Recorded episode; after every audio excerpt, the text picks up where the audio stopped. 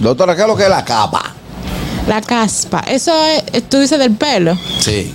Sí, porque sin ese, como tú lo dijiste, Capa. tiene otro significado. Es una capa, Capa. que te lo pones. Que tú parece que bajaste No, de una caspa, porque capa puede ser la, capa de ozono. Superman. O puede ser la capa capa de de, algo, una- un- algo que cubre algo. Una vaina, una vaina que cuando usted se peina parece que bajó de Nueva. York con una nevada. Pero- Estamos hablando, caspa. estamos hablando del rostro, ¿no? Del- Pero va, va conectado. Y ella dice que cuando tú generas mucho Sí, grasa en la cabeza también te puede afectar. Claro, casi Entonces, siempre los pacientes que generan mucha grasa en la cabeza tienen la caspa. Mm, la caspa es más que todo eh, una suciedad que se produce en pacientes, en, en unos pacientes más que en otros. Hey familia gustosa, te invitamos a seguirnos en YouTube. Ahí estamos como el gusto de las 12. Dale a la campanita, dale like, comenta y sobre todo, si te gusta el candidato, si te gusta el gusto de ellas, si te gustan las cosas de Begoña, esos videos se quedan ahí para la posteridad. ¡Gustoso!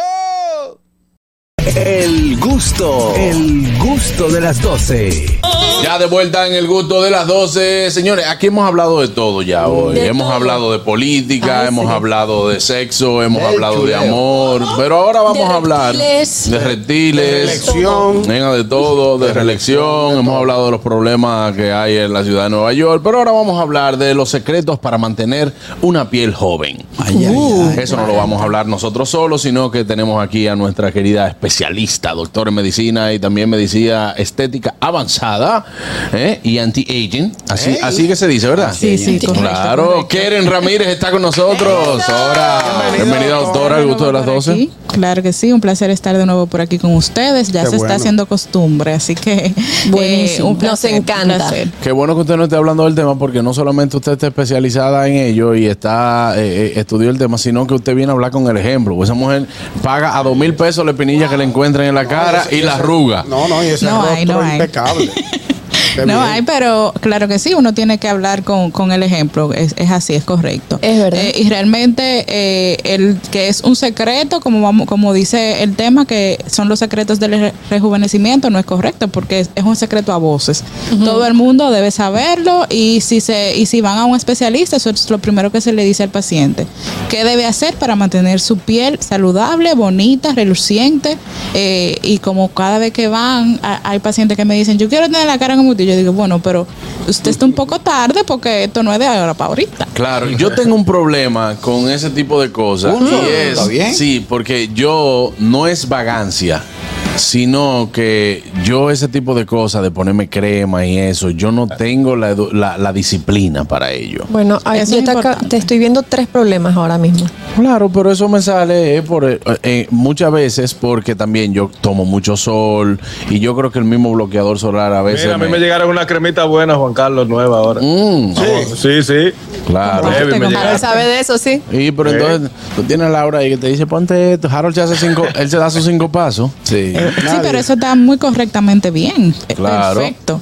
Sí, eso es, eso es así. Tú debes hacer tu skincare completo, debes hacer, comer saludable. La comida, señor, influye bastante en la piel. Y el agua, Hay ¿no? que tomar mucha agua, tomar tus ocho vasos de agua al día, eh, comer alimentos con antioxidantes, frutas, brócoli, vegetales, todo ese tipo de cosas te ayudan bastante con, con la salud de la piel. Por ejemplo, los cuerpos que somos pizarra, ¿qué hacemos con eso? ¿Cuáles Como son esos? Yo soy tan cenizo que tú me puedes escribir la tabla del día en el padre. A propósito de la foto aquella. Ay, mi madre. Sí, pero tienes que hidratar la piel, Garraquillo. Claro Ahora, que sí, tienes no que hidratar mucha la piel. Tienes no que tomo- tomar mucha agua y hidratar la piel. Hay cremas específicas para esos pacientes Para que son, que son, que tienen la piel más deshidratada que otros, porque eso es por deshidratación más que todo. Hay cremas específicas para ese uso. ¿Qué pasa cuando el paciente no es que realmente tiene la piel deshidratada, sino que él se deshidrata por la alta ingesta de alcohol en la noche y él entiende que, es que su piel es así? La autodeshidratación. Diablo, La autodeshidratación. No Tiene que. Yo consumo mucha agua. Pero nadie está hablando de ti. Yo Al me- día siguiente que ya no vale la pena. Yo, yo, yo mezclo whisky con hielo y, y, y agua, agua, agua de la Sí, pero la, Pero cantidad- le- la le cantidad llama- de hielo no es suficiente para la cantidad de alcohol que le mete Claro, al cuerpo. porque el alcohol deshidrata. Porque el hielo solo enfría. que bajar un poquito la ingesta de alcohol y empezar a usar tus cremas hidratantes, tomar mucha agua, muchos jugos, muchas frutas. Eso te va a ayudar con ese tema. Que me contraten en educación como pizarra. No, no, no.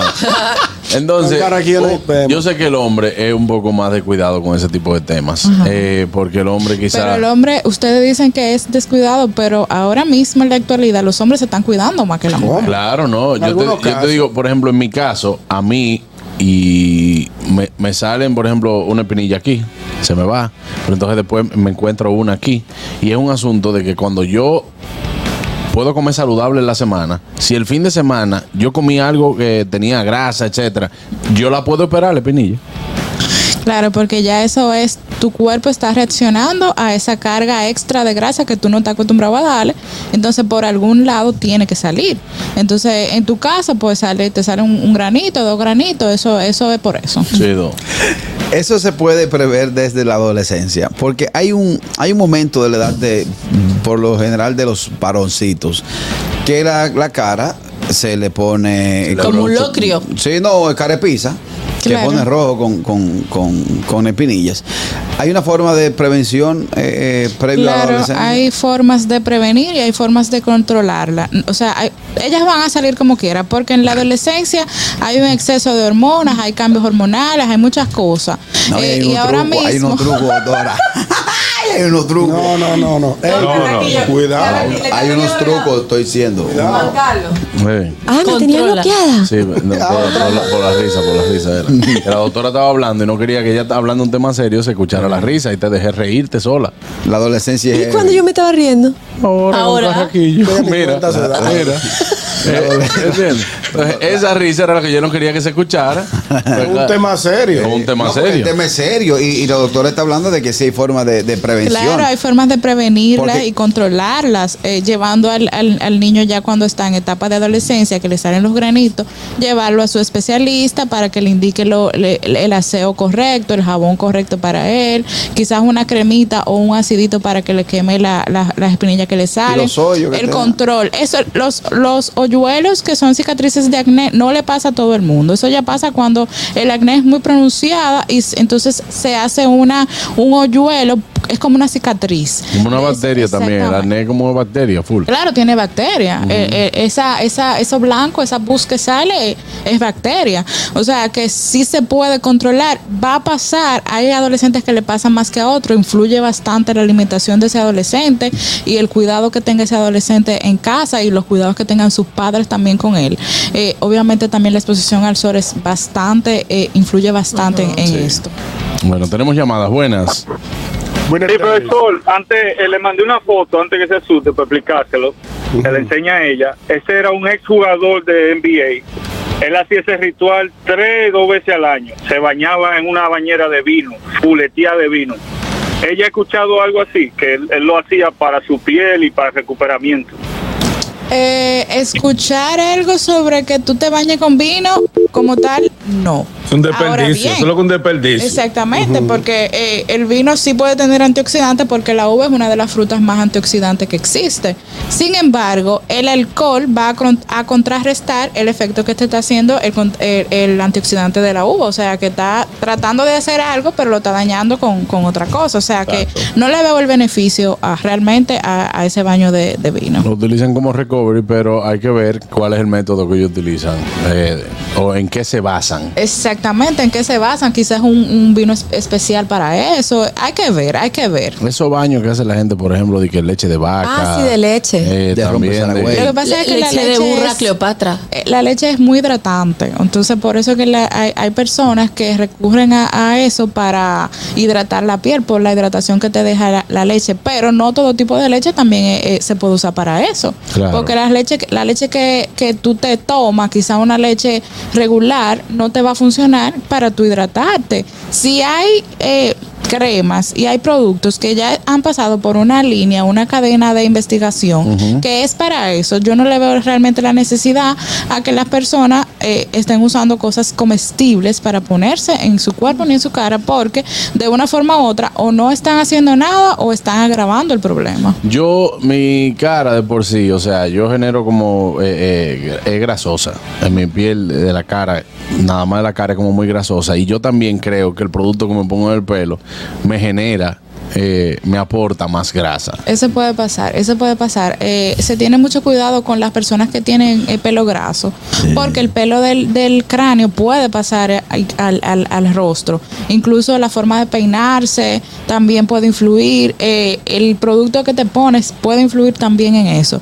Eh, pero se puede controlar usando productos que sean antisebo, o sea, un producto, un jabón para, para la grasa, una cremita o un serum. Esos pacientes que te- tienen rostro eh, grasoso, que producen sebo en abundancia, se les recomienda usar más que cremas hidratantes, serum, que son un poquito menos eh, pastosos.